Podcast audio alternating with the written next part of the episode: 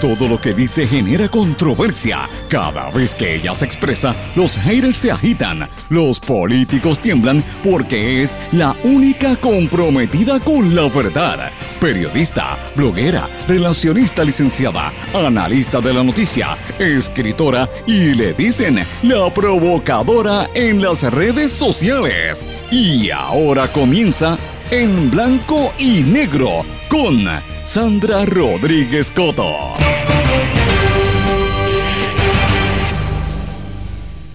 Bienvenidos a su programa en blanco y negro con Sandra para hoy jueves 2 de abril del 2020. Le saluda Sandra Rodríguez Coto.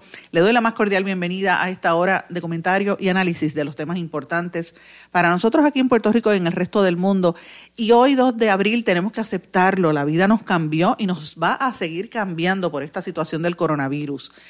¿Cuáles van a ser esos cambios permanentes? ¿Cuáles van a ser temporales? ¿Cómo nos podemos adaptar a todas estas tendencias? Porque hay que aceptarlo, mis amigos, no va a ser lo mismo. El mundo cambió. Hoy vamos a hablar de esto, hacemos un análisis sobre este tema que yo creo que es importante empezar a hacer ya esas reflexiones. ¿Cuál es el impacto económico? que ya está provocando cierres, despidos masivos. Por ejemplo, en los hospitales ya va más de 400 empleados despedidos o cesanteados y suspendidos también precisamente por la emergencia. Mientras tanto, recomiendan extender el toque de queda hasta junio. Imagínense, estamos en abril. Hay una seria preocupación por falta de equipo médico. Y mientras tanto, ¿dónde me puedo hacer la prueba?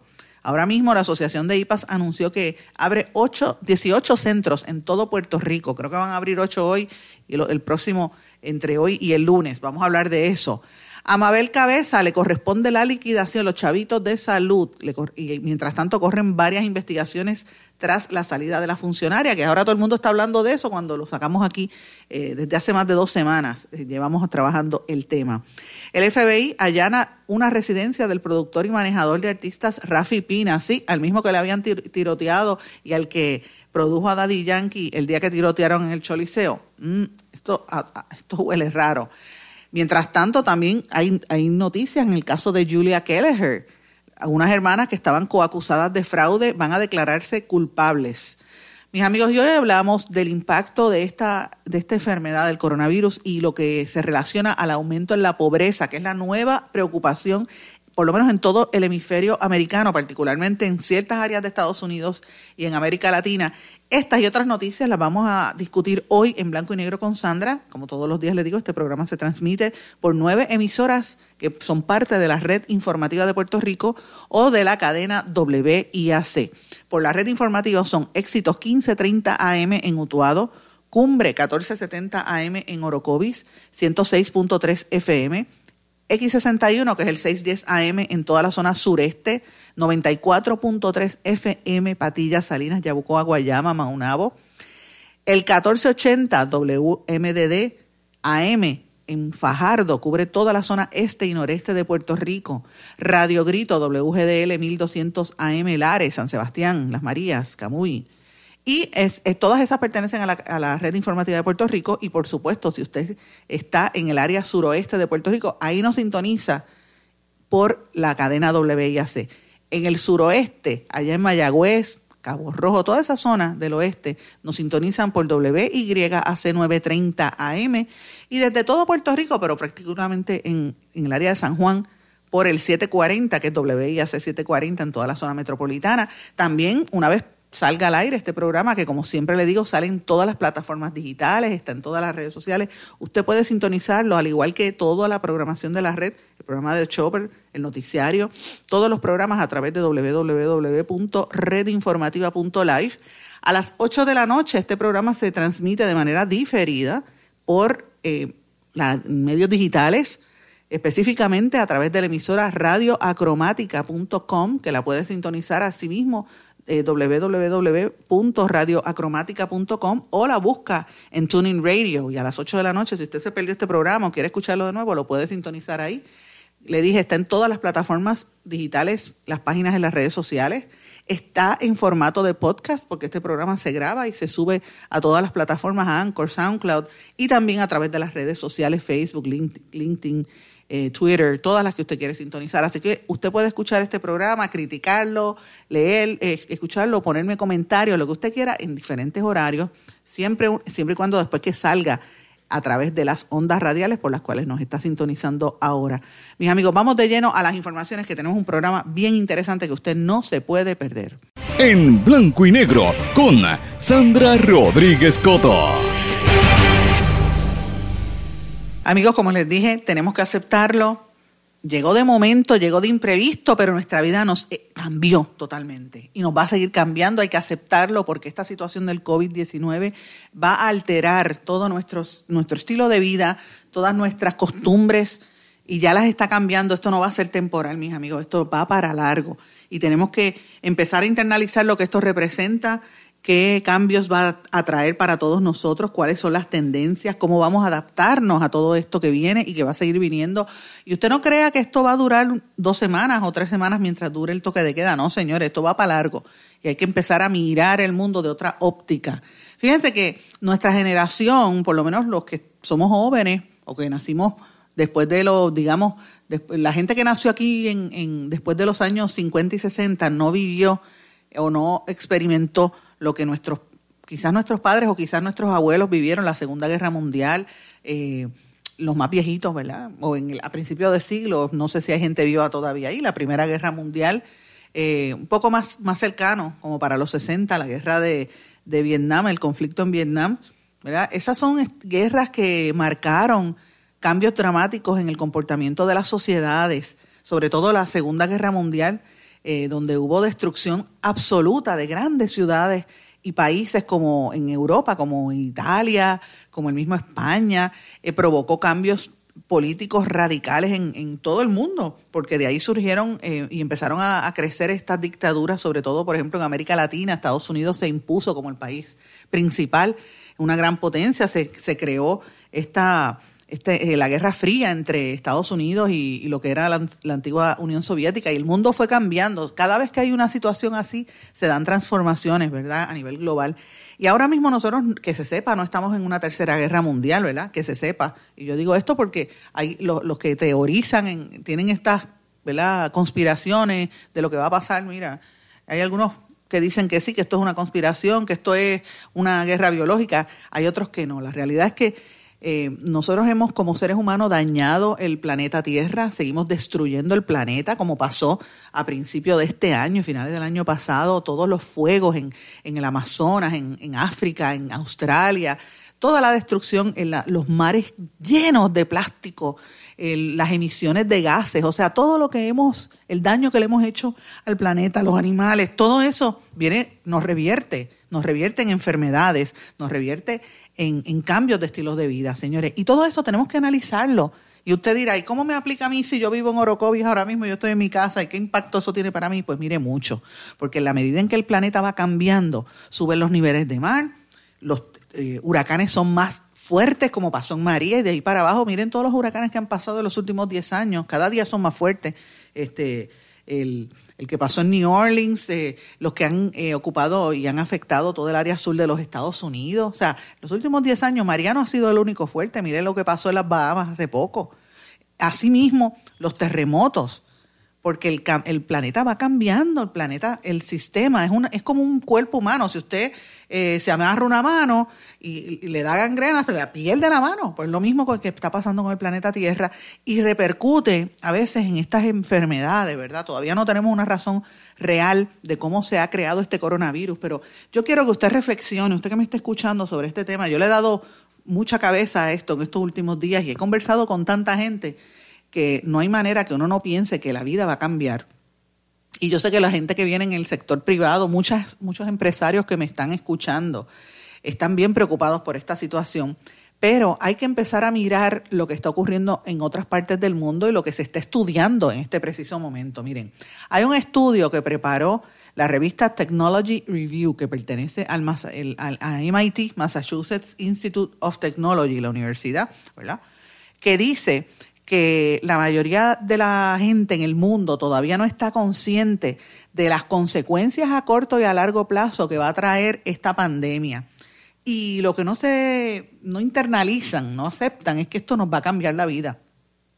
Hay otro estudio que preparó la Universidad eh, Imperial College de Londres que dice, estos son unos investigadores británicos, ¿verdad? Que dicen que las medidas de distanciamiento social, las cuarentenas, que son más extremas, a medida que aumenten los pacientes, porque todo esto va a seguir subiendo y las unidades de, intensivo van a estar llenas, o a medida que empiecen a suavizarlas porque em, eh, empieza a reducirse las cantidades de personas ingresadas, todo esto va a alterar el estilo de vida de las ciudades y de los pueblos. Fíjense lo que está pasando en China, que fue donde empezó el epicentro de todo esto, cómo la gente, la, bueno, yo, yo vi vídeos, tienen que haberlos visto, si, siguen si han estado siguiendo las noticias, de la gente gritando porque tenían miedo cuando los, los, cogían en medio de la calle, los, como si los, era un arresto, y los metían en la parte de atrás de, un, de una guagua, la perrera como le llaman, arrestados y se los llevaban por un hospital. Mire, usted no puede estar caminando en la calle, eso era obligado.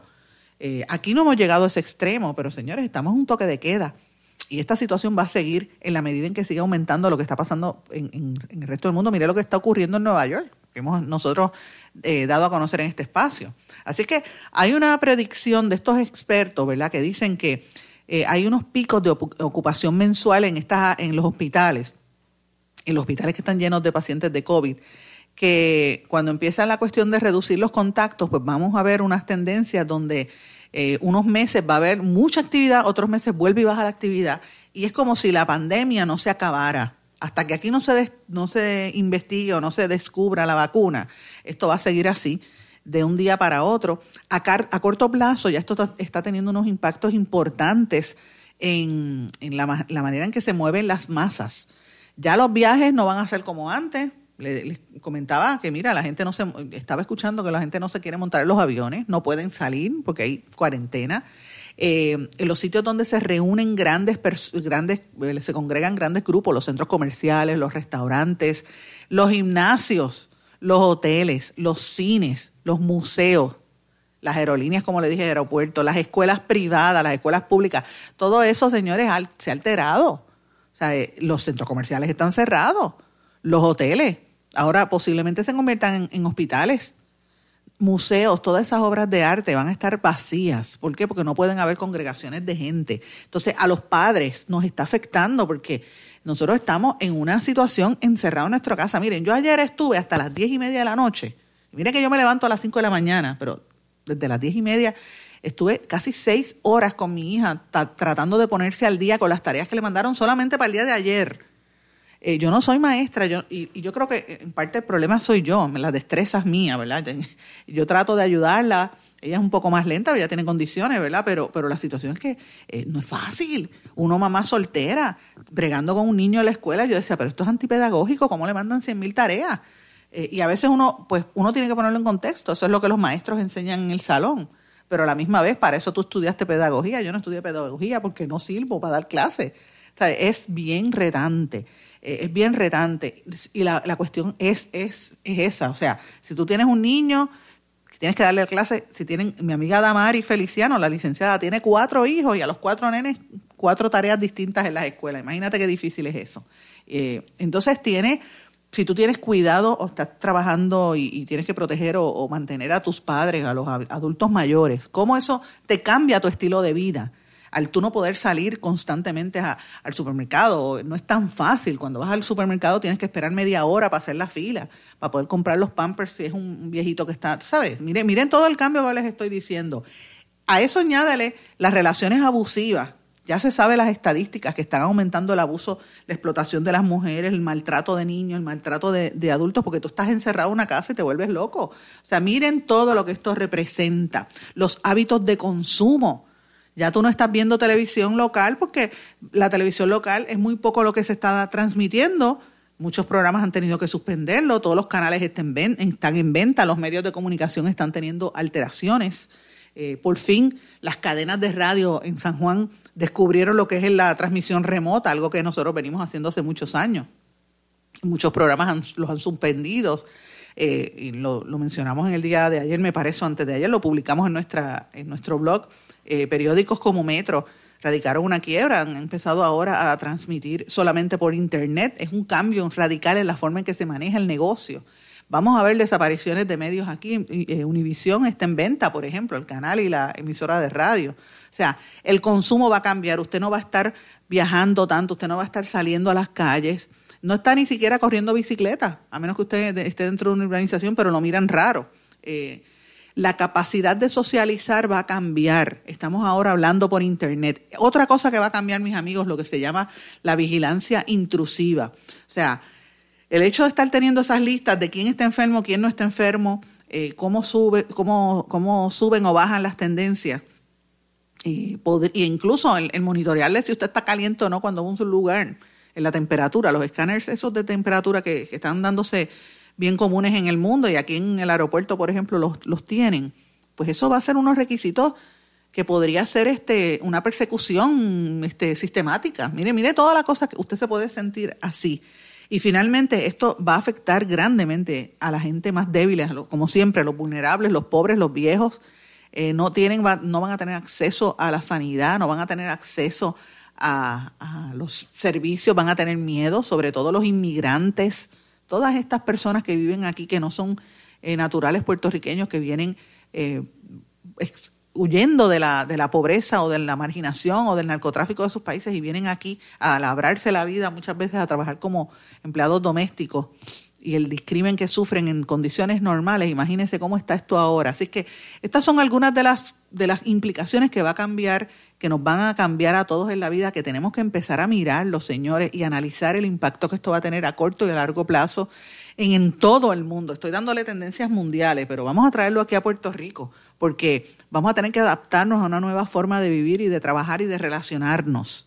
El cierre de las fronteras. Miren, miren esto. San Lorenzo como tienen este, el, es el primero de los municipios que decidió cerrar los accesos.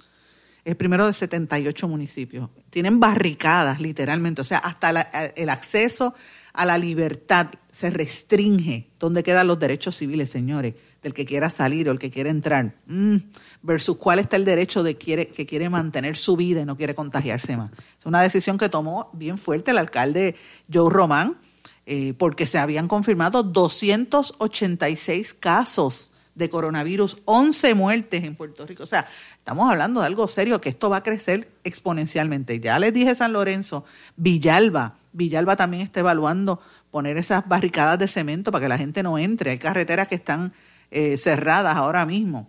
Eh, por ejemplo, en el caso, bueno, en las carreteras de San Lorenzo Patillas ya las cerraron para que tengan unidad y así sucesivamente el, el DITO, el Departamento de Transportación y Obras Públicas, dice que hay que solicitar esos cierres, hay que pedir ese permiso, que no se puede hacer así a la locura. Otra de las cosas que ha aumentado el, eh, y que ha cambiado con todo esto, todo el mundo está solicitando la tarjeta del PAN porque no hay chavo. Ahí, ahora mismo el PAN tiene 1.3 millones de, de tarjetavientes, como le llaman, los pacientes, pero, eh, y se van a desembolsar, ahí por lo menos hasta ahora, 98.713 solicitudes adicionales.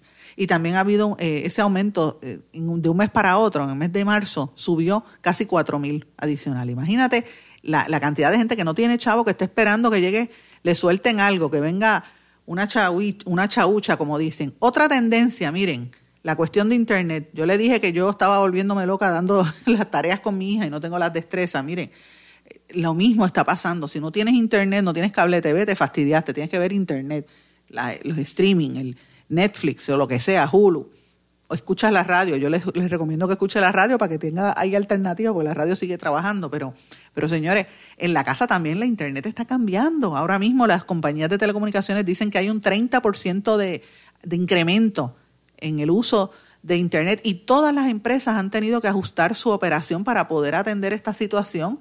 Las empresas de telefonía, de datos móviles o Internet inalámbrico eh, han cambiado sus antenas porque hay unas zonas que tienen mayor demanda.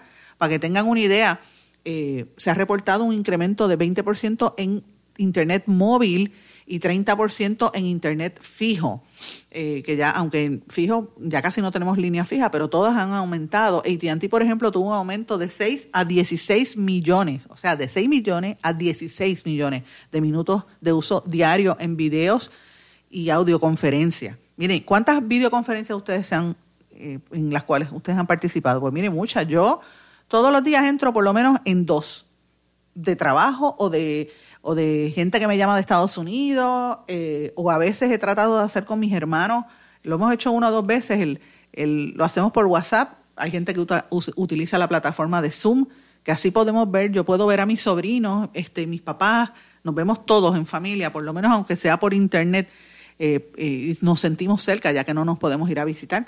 Pues es una situación sumamente fuerte. AT&T tiene un aumento de 6 a 16 millones de minutos de uso diario en esas videoconferencias. T-Mobile también, que T-Mobile se acaba de unir a Sprint, pues un aumento de 15% de nivel.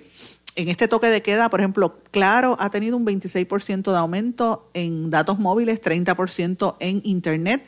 T-Mobile 15% en móviles, mensajería, en, o sea, mensajes como textos y chats ha crecido un 26%. Eh, eh, mobile Hotspot, que es las cajitas esas para transmitir, también han crecido en un 38%. Y los videojuegos, porque los nenes se entretienen en eso, 45%. Liberty. Liberty ha visto un, casi 54% de, de crecimiento en la gente que está viendo Netflix 30% de los que se conectan a, Facebook y a las redes sociales, WhatsApp y las demás, eh, y a los servicios de mensajería también. Eh, programación instantánea un 58%, video por internet un 50%. Y ATT, como les dije, ha visto un 400% de incremento en las videoconferencias y ha visto aumento en todo lo demás. Eso va a cambiar nuestras vidas. ¿Por qué va a cambiar nuestras vidas esta? ¿Qué tendencia va a traer esto? Yo se lo digo fácilmente y usted tiene que aceptarla, señores. Fácil de ahora en adelante, los los patronos, los empleadores ya se dieron cuenta que usted no tiene que estar en la oficina. Esto va a tener una repercusión porque si están cerradas, ¿para qué las tienen? Hay muchos sistemas que de ahora en adelante van a ser remotos. Hay compañías de seguros que están trabajando remotos hace meses. Todo eso va a tener un impacto en la economía, mis amigos, y tenemos que mirarlo ya. Eh, yo lo veo, mi preocupación es el cierre, lo que esto representa en, en, dinero, en dólares y centavos para las empresas y los sectores que no se adaptaron. Pymes, los pequeños negocios que están cerrando, que, que no tienen gente que vive peso a peso que todavía no han podido cobrar y tienen que pagarle por ley a los empleados. Llevan dos semanas sin pagarle. Si esto se extiende, eh, va a ser bien fuerte, señores. Macy's, JCPenney, hoteles, hospitales ya han despedido empleados. ¿Se sabe lo que es que Macy's y JCPenney despidió a toda su empleomanía? Es fuerte. Yo estuve escuchando, y lo voy a decir aquí al aire, el día de ayer, una empresa importante manufacturera o industrial, vamos a ponerlo de esta manera, en el centro de Puerto Rico que podría cerrar. He escuchado de embotelladoras que están y de, y de compañías de alimentos grandes que están pensando cerrar, despedir a toda su plantilla. Estamos hablando de algo serio. Es como una repetición de las 936. Entonces, eh, ¿qué está pidiendo el sector privado? El sector privado está pidiendo que de alguna manera esto se flexibilice, se elimine o, se flexibilice un poco el toque de queda con las garantías, ¿verdad? Porque es que no es para estar metiendo 800 empleados en un mismo sitio, no, con las distancias requeridas, como hacen en Casablanca, en los Estados Unidos, que ponen a los periodistas a seis sillas, uno de cada otro, pues mire esa distancia. Los empresarios van a tener que repartir hand sanitizer, utilizar la indumentaria para cubrirse y no contaminarse como si estuvieran en un hospital. Eso hay que empezar a hacerlo, porque mantener al país eh, paralizado eh, va a destruir lo que queda del sector privado en Puerto Rico. La, economía está maniatada. Y usted me va a decir, bueno, pero hay que hacerlo porque no, se, no, se nos riega la enfermedad. Es cierto, pero hay cosas que son indispensables. Mire, ahora mismo mi mamá se le fundió una bombilla de esas largas en la cocina, tiene la cocina oscura hace dos días. ¿Dónde voy a ir a buscar la, dichosa bombilla si las ferreterías estaban cerradas hasta, hasta antier? O sea, si se te explota la goma de un carro, ¿qué vas a hacer si las comeras están cerradas? Ah, y es una emergencia. Yo hablaba con un señor, de hecho, un, doñito que lo estaba con un señor mayor, como digo, yo estaba conversándolo con, con Chopper el otro día, con el velo se le tapó el inodoro y hay una señora en su casa mayor. Eh, eso es una situación de higiene. Tú no, no encontrabas un plomero porque por el dichoso este, cierre y toda esta cosa no, no podían salir. Pues mira, estamos hablando de una situación que afecta a todos los renglones, a los pequeños, a los individuos, a los ciudadanos, pero también a las empresas. Y estas empresas que usted dirá, ah, el dinero le van a devolver, le van a hacer un bailout, porque ya Trump anunció que le va a dar chavo. Sí, le va a dar chavo a, a los que venden carros, a los dealers, a toda esa gente, a todas las empresas. Pero de aquí a allá, ellos aguantarán. ¿O van, van a seguir pagando los sueldos o, van a empezar a soltar gente? ¿Mm? Esa es la pregunta, señores. Y yo creo que esto es algo que tenemos que empezar a analizarlo y mirarlo con, con detenimiento. Ahora mismo los hospitales han votado más de 400 empleados. San Jorge eh, Children, el hospital de niños en Santurce, San Jorge Children and Women Hospital, suspendió a 244 empleados, lo confirmaron. Eh, también está pasando lo mismo que lo dijimos ya, en, lo dijo el director de ACES, lo confirmó en el Metropavía y en Manatí Medical Center, que también han suspendido o cesanteado empleados. Eh, la, portavoz de Metropavía no ha querido dar explicaciones, ¿verdad? Bayamón Medical Center está en las mismas, este, donde se impactaron 150 empleados. También ha habido recortes en auxilio y en el auxilio mutuo en el Hospital del Maestro. Señores, esta red, ah, y en los centros 330 de salud integral de la montaña, señores, todas esas cosas tienen un impacto. Los bancos y, los, y las cooperativas también están haciendo eh, unas moratorias más extensivas. Así que, ¿de qué estamos hablando? Estamos hablando de un cambio radical en nuestra vida. ¿Cómo lo vamos a enfrentar, señores? Con paciencia y con inteligencia. Cuando regresemos de la pausa, vamos a hablar un poco sobre cómo podemos lidiar con esta situación. Regresamos. No se retiren, el análisis y la controversia continúa en breve, en blanco y negro, con Sandra Rodríguez Coto.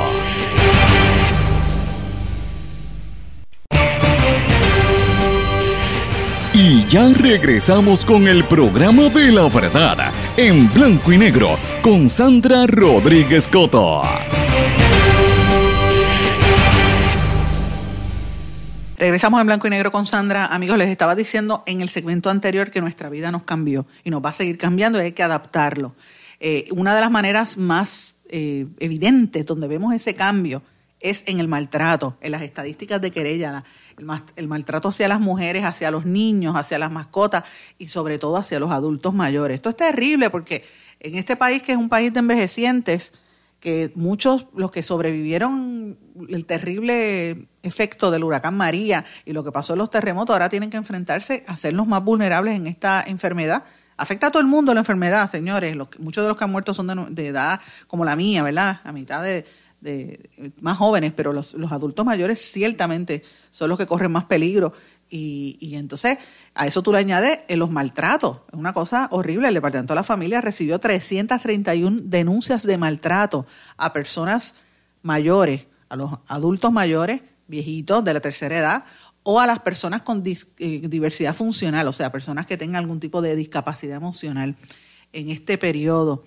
433 eh, referidos específicamente solamente de maltrato, 308 maltratos de menores imagínense, imagínense el impacto que esto empieza a tener, porque la gente está encerrada y no se sabe controlar. Y esto va a seguir aumentando. De hecho, el ex subsecretario de Salud a nivel de los Estados Unidos, que también fue director de la Organización Panamericana de la Salud, el puertorriqueño Yoxel García, que fue uno de los que se consideró para ser posible candidato ¿verdad? A la, a puesto de secretario de salud aquí. Él está recomendando que se extienda este toque de queda hasta el mes de junio. ¿Usted se imagina eso? por la cantidad de, gente que está contaminándose, el ritmo de contaminación en los Estados Unidos, que es el número uno ahora en todo el mundo, pues él teme que la situación se vea a Puerto Rico. Y esto tú lo vas a ver, el impacto directo en los hospitales y en los profesionales de la salud. Miren, los médicos ya saben, y lo, lo admitió el secretario de salud, el secretario de salud tuvo ayer, el nuevo secretario, Lorenzo González, tuvo una conferencia de prensa que se transmitió en todo el país. Repitió lo que dijo en el Media Tour y repitió lo que me dijo a mí hace tres noches en el, en el Facebook Live que hicimos, que él dijo que eh, hay, una, hay un dilema ético porque no se sabe, no hay, no hay una cantidad de ventiladores eh, accesibles y hay mucho, mucho temor con esta situación. Entonces, ¿qué uno puede hacer ante, ante esta realidad? ¿Cómo uno se entera? Uno puede ir al médico. ¿Cómo tú sabes si estás, porque todo el mundo sabe, cómo tú sabes si estás o no contaminado, ¿verdad? Porque todo el mundo sabe que, hay una dificultad con la situación de las pruebas. Pues miren, Ustedes van a estar escuchando en estos días la Asociación de IPAS de Puerto Rico, con quien estuve trabajando recientemente, me dijeron que eh, van a empezar a, proveer estas pruebas en todo Puerto Rico, van a establecer 18 centros frente a los IPAS, a ciertos IPAS en todo Puerto Rico, donde van a hacer estas pruebas de detección de COVID. Si usted tiene un médico primario, llámelo para ver si está haciendo las pruebas y vaya al lugar. La asociación, eh, ellos ¿verdad? representan los médicos a más de un millón de pacientes, incluye a los que tienen la tarjeta del plan vital, a los de Medicare Advantage, a los que tienen seguros privados y, e incluso a la gente que no tiene seguro, que tiene que ir a un médico primario, pues va al médico primario y ellos van a estar dándole estas pruebas gratis en todo Puerto Rico. Hoy van a abrir en Aguadilla, Arecibo, Carolina, Guainabo, Isabela, Mayagüez y San Germán. Y también entre hoy y el lunes, el lunes van a abrir otros 11 centros. ¿verdad? Ya les dije los de hoy, los de hoy repito, Aguadilla, Arecibo, Carolina, Guainabo, Isabela, Mayagüez y San Germán. Esos son hoy. Ahí van a estar dando las pruebas. Entre hoy y el lunes van a abrir 11 centros adicionales en Aybonito, Bayamón, Canóbanas, Calley, Fajardo, Guayama, Juana Díaz, Manatí, Patillas, San Sebastián y Yauco, para un total de 18 centros. Posiblemente habrán más, me dijeron, me dijo el presidente. Usted puede llamar al 787-342-41 o buscar por internet www.tuipapr.com, tuipapr.com. Ellos tienen unos centros eh, y me parece súper importante porque si los hospitales no están dándola y no hay seguridad, pues mire, vaya al médico primario que ya las tiene y esas, esas pruebas entiendo que las, no las consiguió el gobierno no son pruebas del gobierno, tuvieron que ir al sector privado y las donó, me parece que MMM, el plan médico MMM. Así que estoy planteando esto porque es un anuncio importante que lo van a estar viendo por ahí, ya los estamos eh, dando en un momento donde ya se sabe que en Puerto Rico hay 12 eh, muertes por COVID y hay 316 contaminados. Es una situación bien preocupante. Y hablando de eso, señores, ayer han dado la gobernadora, después que se quemó por haber estado con esa mala crianza y descubriendo ante el país, que el país vio en las cámaras quién es Wanda Vázquez, cuando le salió con esa grosería y, trató de mentirle a, a Sujei Lamela, pues han tratado de limpiarle un poco la cara y sale una publicación en el día de ayer que la revista Politico, Politico Magazine, la, la destaca por haber tomado con rapidez el tema de, de cerrar, hacer ese toque de queda, lo que ha aguantado un poco la situación eh, ¿verdad? De, los contagios comparado a otras partes del mundo.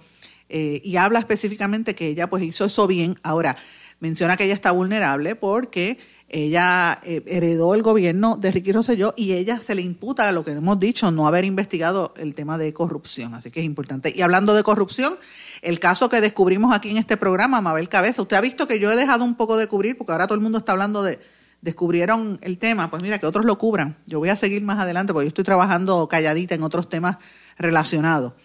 Pero en el caso de Mabel Cabeza, que por cierto, Mabel Cabeza, la contratista de la, empleada de salud, que fue la que interceptó el, recibo de las pruebas eh, para tomarle una foto al doctor Segundo Rodríguez.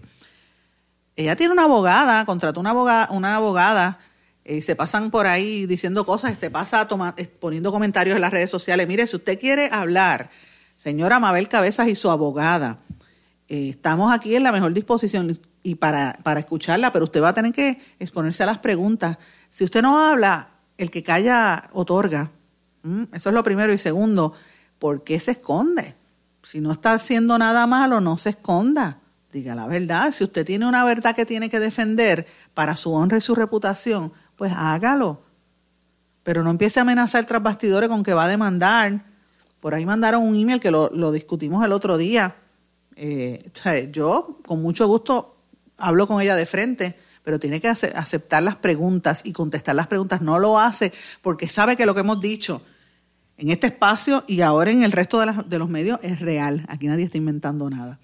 Bueno, ella está bajo múltiples investigaciones por toda esta situación de las pruebas de COVID, así es que hay que estar bien pendiente. Hay investigaciones legislativas y judiciales, pero mientras tanto ya va a seguir recibiendo su chequecito. Y hablando de, traqueteos y de gente que hace cosas raras, miren, ayer, eh, ojo, Rafi Pina, el productor de música, le allanaron una residencia esto fue en Caguas y este es el, productor de reggaetón. Y entonces, eso es como que la gente no quiere tocarlo. Recordemos que este señor maneja artistas como Rakim y Kenway, a Nati Natasha y al mismo Daddy Yankee. Y recordemos que cuando hubo aquí los conciertos de Daddy Yankee en diciembre, eh, un estudio que era de, este productor allí en Caguas lo tirotearon. Y lo mismo, un par de horas después, eh, tirotearon al, al Choliseo en medio del concierto de Daddy Yankee.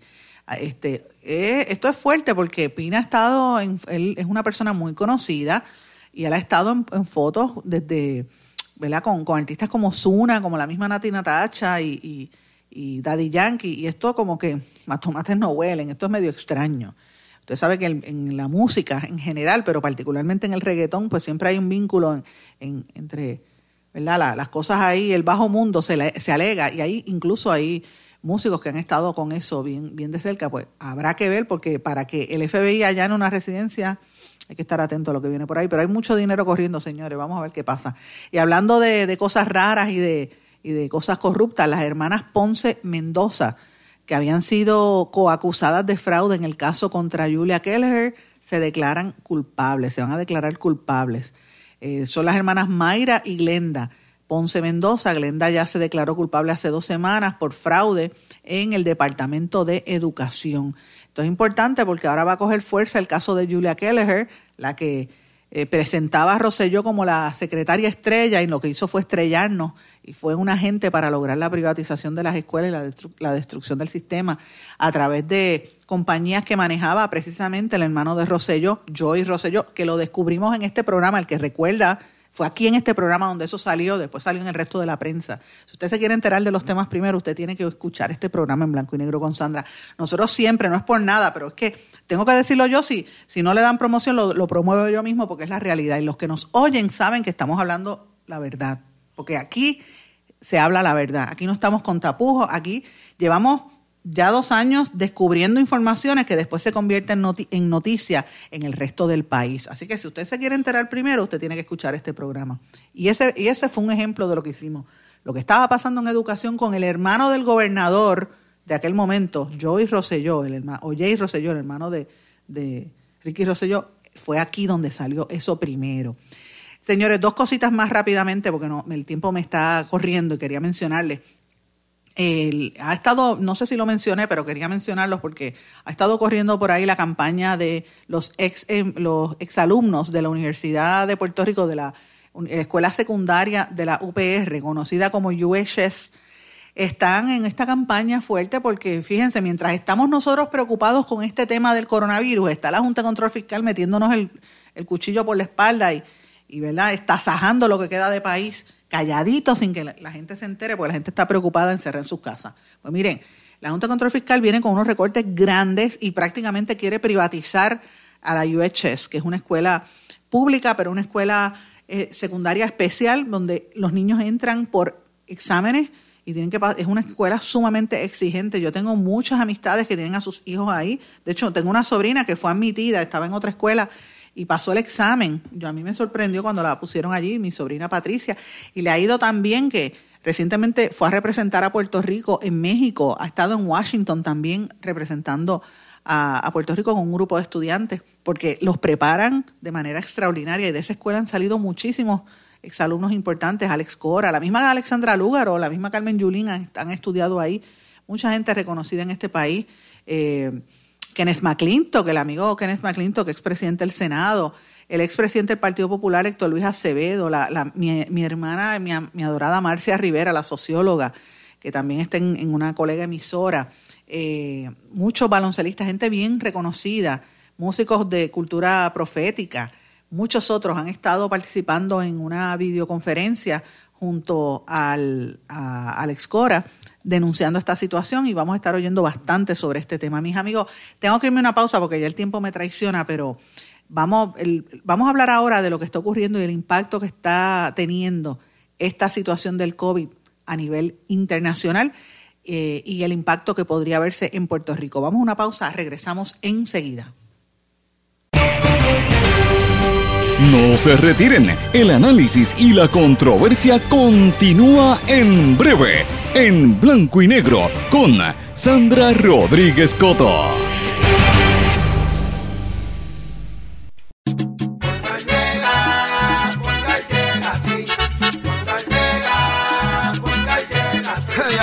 Eso es lo que te responden, pero ahora botaron la ola, porque ya no importa en qué parte de la isla estés. Si tuviste un accidente, mi gente de Poingal le llega a tu casa o trabajo para que no te complique. Con servicio en todas partes de la isla y el mejor servicio al cliente. Por eso y mucho más, yo Piru lo digo, yo quiero Poingal. ¡Duro!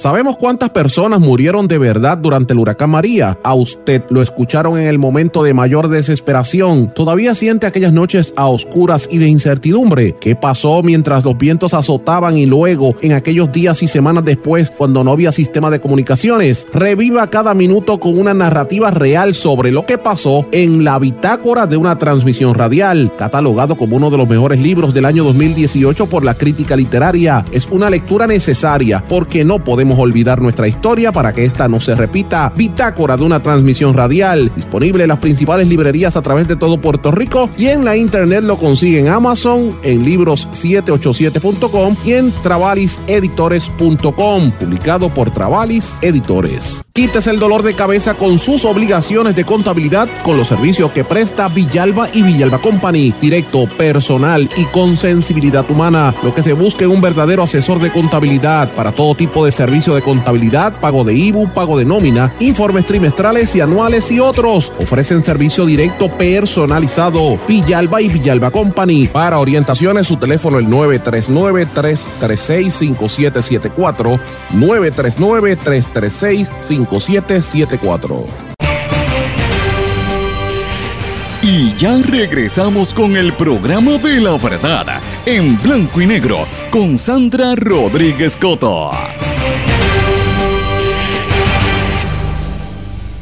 Regresamos a esta parte final de Blanco y Negro con Sandra. Bueno, voy a hablar de algunas noticias de Estados Unidos y a nivel internacional, porque si pasa un día, mis amigos, es que esto, a mí me da ganas de reír, pero hay un día que pasa y yo no entro en detalle en noticias de América Latina o del mundo, es día que empiezan a inundarme el, email y me, y me, llenan de mensajes en las redes sociales y me cuestionan, ¿y por qué no hiciste, Sandra? ¿Se te olvidó? No, no es que se me olvidó, mis amigos, lo que pasa es que hay días en que el tema, pues, hay otros temas. El día de ayer, por ejemplo, fue un programa súper intenso con unas entrevistas a, estas personas en, en, la ciudad de Nueva York que me ocuparon casi todo la hora del programa. Así que, eh, pues, dejé hay que tener flexibilidad y nosotros ahora que usted esté en su casa, que debería estar tranquilo, ¿verdad? Como uno no debe estar en la calle, tiene más tiempo de ver estas noticias, pero como yo sé que ustedes me lo piden, pues hoy voy a dedicarle este segmento un poquito a estos temas, porque son temas que yo creo que, por lo menos yo lo que quiero es soltar ahí la idea y que ustedes pues busquen información y que ustedes se eduquen y, se informen y me ayudan también, me dan información a mí. A veces las noticias no siempre soy yo que las genero o la que las busco, ustedes mismos me envían los datos y los discutimos aquí. Y uno de los temas que quería traerles, señores, es que el, hay una preocupación bien grande, esto yo lo ato a lo que discutimos al principio de la, preocupación tan grande que hay porque la economía está detenida y, y, se va a seguir deteniendo en algunos, en algunos sitios. De hecho, la suspensión de Wimbledon, o sea, todo se ha suspendido, los cierres de centros comerciales, los cierres de negocios, pues tienen a la gente bien preocupada. Y una de las cosas que más está llamando la atención es el, el tema del hambre, la hambruna. Y esto, amigos, esto no es solamente en los países pobres de América Latina, en Estados Unidos también. Eh, y yo siempre, esto yo lo mencioné el otro día, pero no me acuerdo si fue en, este programa o fue en una de las eh, columnas, pero uno piensa, por ejemplo, en la ciudad de Los Ángeles, en California, que hay aceras y calles y calles y calles llenas de gente viviendo en casetas de campaña que son de ambulantes. O uno piensa eh, en la gente que vive en los trailer parks, en los, como un, unos sitios donde la gente lleva los trailers y vive ahí, son gente pobre. En la nación americana hay mucha gente pobre. En Estados Unidos por lo menos hay un sistema de sub kitchens, ¿verdad? Hay unas cocinas donde la gente puede estar y los shelters donde la gente puede quedarse a dormir. No es como, no, no es tan común aquí en Puerto Rico ese tipo de cosas, pero allá hay una pobreza extrema. Es distinta a la pobreza que, que por ejemplo, o el tipo de miseria que uno ve en otros países, pero eso no quiere decir que siendo el país más rico del mundo no exista, pues sí está. Así que hay una preocupación porque este temor de que siga el COVID eh, aumente esta, esta disyuntiva, ¿verdad? La gente que no tiene, ah, no tiene dinero, no tiene con qué sobrevivir. Y si eso uno lo extrapola a los países de América Latina, pues la situación es un poquito más fuerte. Miren, Haití, Bolivia, Venezuela, que son países con unos índices súper altos de vulnerabilidad porque son economías con unos ingresos extremadamente eh, bajos, con una dependencia brutal a que se importen alimentos, eh, pues eso pues, puede provocar que la gente pase hambre, que se genere una hambruna. Y esto lo estuvo dando a conocer un estudio que preparó el Instituto Interamericano de Cooperación para la Agricultura. Y, por ejemplo, uno piensa en Haití, Haití es irónico porque Haití fue la colonia más rica en la época de la, ¿verdad? la época de la colonización y de la esclavitud precisamente matando a seres humanos, esclavizando a toda una población. Francia hizo toda su riqueza a costa de Haití. Un, terreno, un espacio geográfico tan pequeño, sacaron toda la riqueza de allí y cuando los esclavos se rebelaron, este, Francia nunca se lo perdonó, por eso la deuda externa de Haití siempre los, ¿verdad? los tiene estrangulados. Pero si uno lo extrapola, ¿verdad? Eh, hubo dictadores, eh, el Papadoc y el hijo. Esa es otra historia, ¿verdad? Más reciente, pero yo creo que lo, de los últimos años para acá, desde el terremoto en Haití, pues esa, esa pobre gente que son nuestros vecinos no se han podido levantar como uno, espera, uno hubiese esperado. Las pugnas que tienen con la República Dominicana, que ha tenido un crecimiento económico interesante, ¿verdad? e importante en los últimos años, impresionante en algunos renglones, particularmente en el turismo, pero ahora mismo la situación eh, también está eh, bien seria. Hay muchos casos de coronavirus en la República Dominicana. En, Cuba hay menos, pero en Cuba hay pobreza general porque tienen el bloqueo impuesto y las sanciones más fuertes con la nación americana, pero con todo eso pues hay, hay pobreza.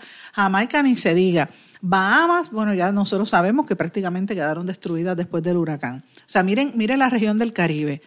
Eh, imagínense nosotros aquí en Puerto Rico que también dependemos de la, de la importación de alimentos y eso sí que es una preocupación, aunque nosotros estamos bajo eh, bandera de los Estados Unidos, somos su colonia, pero ciertamente eh, de, momento que se haga una, ¿verdad? Se detenga el flujo de, comercio o lo que sea, eso podría plantearnos a nosotros un escenario bien peligroso y son temas que tenemos que empezar a hablar. Y esto lo traigo a colación con la realidad que está viviendo Estados Unidos ahora mismo. Ustedes saben que ayer hablamos de Nueva York. Nueva York es el epicentro. Hay más de 215 mil, cerca de 220 mil casos confirmados en los Estados Unidos. El epicentro es Nueva York van sobre 5.100 personas muertas eh, y es una, los contagios son casi el doble del segundo país con más positivos que ahora mismo es en Italia y todos sabemos la crisis que hubo en Italia, que tuvieron que ir los mismos chinos y otros países a ayudarlo. Eh, New Jersey, que es el segundo estado, también está bien lleno de, casos y Connecticut. Yo tengo un amigo, Bill, que estuvo quedándose aquí en casa de su mamá y tuvo que regresar allá a New Jersey con la esposa y yo le dije, ¿cómo tú te vas a montar en, ese avión? Él, me dice que en el vuelo iban solamente tres personas y lo, ayer había un boleto de, ida de, ¿verdad? de Nueva York a San Juan en 69 dólares. Imagínate que los están dando regalados y la gente ni se monta porque no quiere montarse. Así que los, los focos de contagio son, en este orden, Nueva York, New Jersey y Connecticut. Después otros focos como Michigan, donde yo estuve, especialmente, eh, ustedes saben que yo estuve allí recientemente, pero Michigan es en el área de, Detroit, es donde más focos hay. California, como mencioné, y New Orleans, que también, eh, ustedes recuerdan que New Orleans, este es el mayor reto que enfrenta después del huracán Katrina en el 2005, así que es una situación sumamente seria. El estado de la Florida, donde hay tantos puertorriqueños, ya lo cerraron pues finalmente el gobernador eh, dijo que había que ordenó el confinamiento de todo el mundo y eh, todavía estamos viendo el, el, crucero este Sandam que salió de la Florida y hay una serie de 200, más o menos 200 personas y creo que 5 o 6 personas eh, muertas y no lo dejan llegar a Florida. Eso es, una, es un crimen, es horrible. por otro lado, mientras se está dando esta dinámica, ¿verdad? De, la, de los contagios, hay 21 mil contagiados en América Latina nada más, 600 muertos en América Latina. Eh, se están dando otras dinámicas. Estados Unidos sigue el tema de, ustedes saben que aplicó unas, unas sanciones y eh, dice que va a procesar y que quieren arrestar a Nicolás Maduro por narcotráfico y narcoterrorismo pues ahora el gobierno de los Estados Unidos está, está ordenando que se duplique el número de barcos militares y soldados en las costas de América Latina para luchar contra el tráfico de drogas en el este del Pacífico, en el Caribe y sobre todo en la región de Venezuela y México. Así que están fortaleciendo este frente marítimo. Esto es un nuevo escenario geopolítico en la zona. Amigos, mientras estamos viviendo esta epidemia del coronavirus, no podemos perder de perspectiva las decisiones, las determinaciones políticas, militares que se están dando en esta región. Por eso yo menciono, yo lo menciono, yo no voy a entrar en el análisis, lo menciono para que ustedes estén al tanto y, estemos con los ojos abiertos, porque por ahí están ocurriendo unas cosas bien interesantes. Eh, y, dice mucho, ¿verdad?, de, que hacia dónde es que se dirige la política, hacia dónde es que se dirigen los, intereses eh, militares de los Estados Unidos, ¿verdad? Y, militares y económicos también, porque tienen mucho que ver con eso. La droga es un negocio, después de todo. Yo imagino que aquí en Puerto Rico ayer hubo, y antes de ayer, unos asaltos y unos asesinatos, pues me imagino que la situación de, del negocio de la droga también tiene que haberse afectado como se está afectando el resto de la economía. Pues veremos a ver. En América, volviendo al tema de América Latina, dije que, que sigue los contagiados aumentando. Eh, uno de los países prácticamente con mayor número de, infectados es Brasil y todavía no ha llegado el pico. México también. Eh, está, el gobierno finalmente está aumentando y aceptando la cantidad de, de, de contagiados. Perú, El Salvador y, así sucesivamente, pues están dando, algunos países están dándole dinero a la familia, a las familias para poder estar, mantenerse al día, ¿verdad? Y tratar de, paliar la, crisis económica que se avecina. Una cosa que quería destacarles también, en, Nicaragua, ustedes recordarán que yo lo dije hace dos semanas y la semana pasada hablamos de esto también, el presidente y la vicepresidenta, o sea que es Daniel, Daniel Ortega y la, esposa. Ustedes recuerdan que ellos tienen aquello allí mano dura y es casi, es como una dictadura. Ellos han, hecho en Nicaragua lo que criticaron de los sandinistas, se están portando igual o peores. Pues ellos no quisieron eh, imponer ningún tipo de recomendación ni censura ni nada durante el proceso en que explotó esta cuestión del coronavirus y ahora están asustados. Entonces, ¿qué hizo Ortega? destituyó a la ministra de Salud de Nicaragua en medio de esta pandemia, donde supuestamente ya tienen cinco casos confirmados. La destituyó eh, diciendo que ha manejado muy mal el, que la culpó de los problemas que tenía el gobierno y la, y, la falta de información que hay sobre los casos, pues la culpó a ella. Eso quiere decir que los casos tienen que estar terriblemente eh, diseminados, ¿verdad? Regados por todo el país eh, y es un peligro. Pero fíjense cómo esa noticia trasciende y en América Latina. Esta noticia incluso fue hasta portada, el titular de portada en España, de que el presidente de Nicaragua, el, dictador este Daniel Noriega, ha sacado a la, ministra de Salud. Y yo digo, pero pongan el contexto de Puerto Rico. Nosotros no estamos tan lejos de esa realidad. No es que lo sacaron, pero eh, renunciaron en medio de polémica. hemos tenido tres secretarios en, menos de tres semanas, así que esto es un escándalo de grandes proporciones. No estamos tan lejos de la corrupción de América Latina, mis amigos. Yo creo que la superamos por, por mucho. Eh, y, el tema, pues, evidentemente, el tema de la, de la el manejo de la, de, la enfermedad como tal y, y, los casos, la cantidad de casos que sigue subiendo, pues hay mucha preocupación. En Argentina, por ejemplo, como Ustedes, saben que en Argentina la inflación es enorme, bien alta, sobre 300, ¿verdad? Sobre el 35, 40% a veces, ¿verdad? Eh, creo que estaba en 36% el índice de inflación. Pues hay mucha preocupación porque creen que esta situación del coronavirus va a agravar la crisis económica que hay allá. Esto yo creo que ha sido bastante rápido. Esperemos a Dios que esto se resuelva lo antes posible y que se detengan las muertes, señores. Aquí en Puerto Rico esto va a ponerse muy feo y tenemos que orar, tenemos que estar todos en familia y evitando que sigan los contagios. Me tengo que despedir, mis amigos, el tiempo me traiciona. No sin antes desearles a todos que pasen muy buenas tardes, me escriben y mantenemos la comunicación en blanco y negro con Sandra. Será hasta mañana. ¿Se quedó con ganas de más? Busque a Sandra Rodríguez Coto en las redes sociales o acceda a en blanco y porque a la hora de decir la verdad solo hay una persona en la cual se puede confiar. Sandra Rodríguez Coto en blanco y negro.